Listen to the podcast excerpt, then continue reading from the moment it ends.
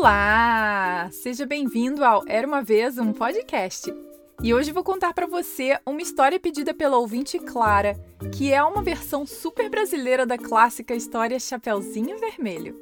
Ela se chama Chapeuzinho Vermelho e o Boto Cor-de-Rosa, que foi adaptada por Cristina Agostinho e Ronaldo Simões Coelho, faz parte da editora Masa Edições e narrada por mim, Carol Camanho.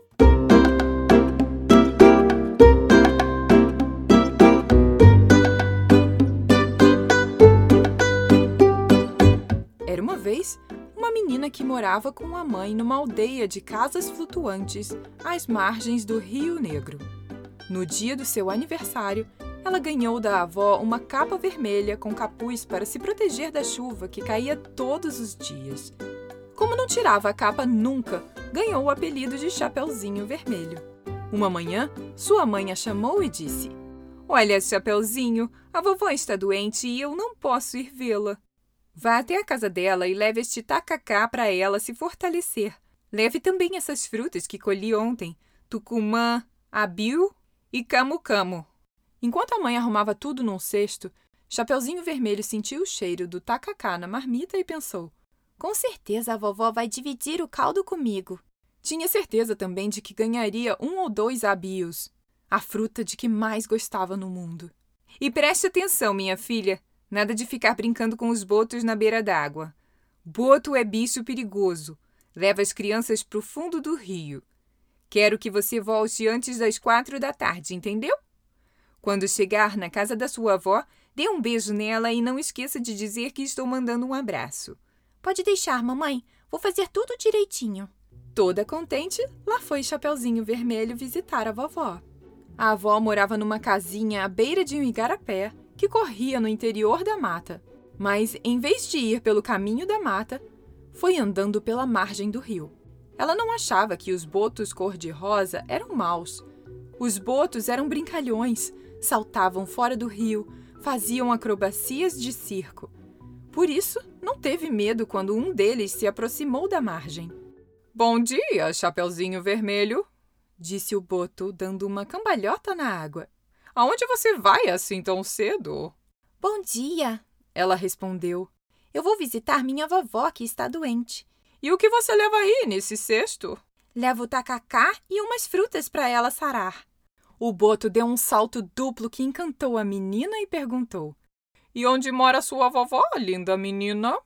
Ela mora numa casinha de madeira do lado de um igarapé, bem pertinho daqui. No quintal da casa dela tem três árvores enormes, uma maçaranduba, um cajuaçu e uma andiroba. Você deve saber onde é, porque vive nadando para lá e para cá, não é mesmo? Enquanto o Chapeuzinho falava, o Boto ia pensando: Vai ser muito mais fácil levar essa menina comigo para o fundo do rio. Da vovozinha eu me livro logo. Esperteza não me falta. Se é tão perto assim, para que tanta pressa, Chapeuzinho? Dê uma olhada à sua volta. Veja como a floresta é linda.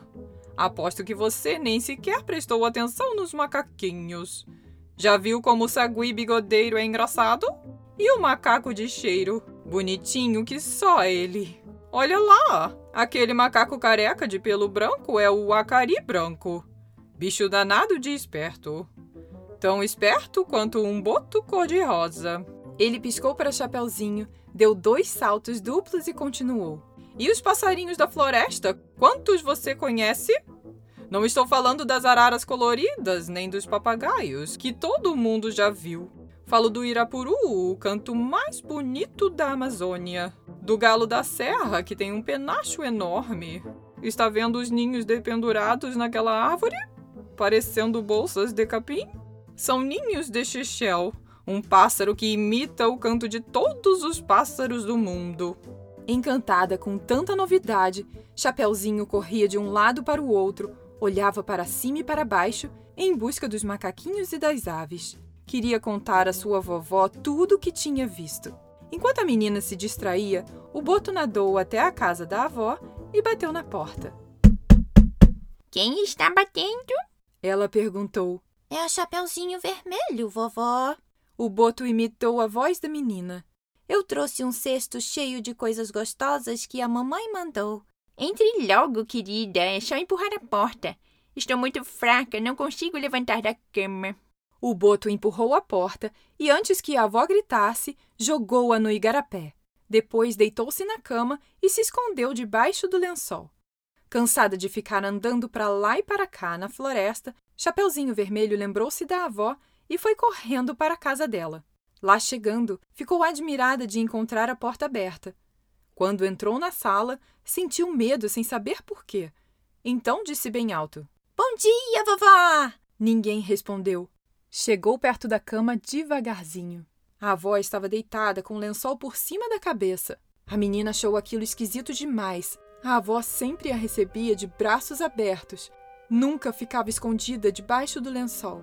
Muito assustada, ela perguntou: Vovó, vovó, onde você está? Sua avó está no fundo do rio, menina, e eu vou te levar para lá também. O boto pulou da cama, agarrou o chapeuzinho e zás! Jogou-a no rio. Neste momento, um pescador que ia passando escutou um grito: Socorro! Socorro! Era Chapeuzinho Vermelho tentando sair do rio.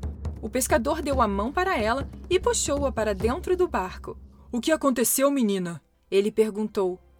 Foi o boto! Ele me jogou no rio e jogou minha vovó também. O pescador remou mais um pouco e encontrou a avó agarrada em um galho caído no igarapé. O boto aproveitou a confusão e nadou para bem longe. A vovó, em agradecimento, convidou o pescador para tomar o caldo de tacacá e deu dois abios para Chapeuzinho comer. Depois, o pescador levou a menina até a aldeia flutuante. A mãe já estava aflita com a demora da filha.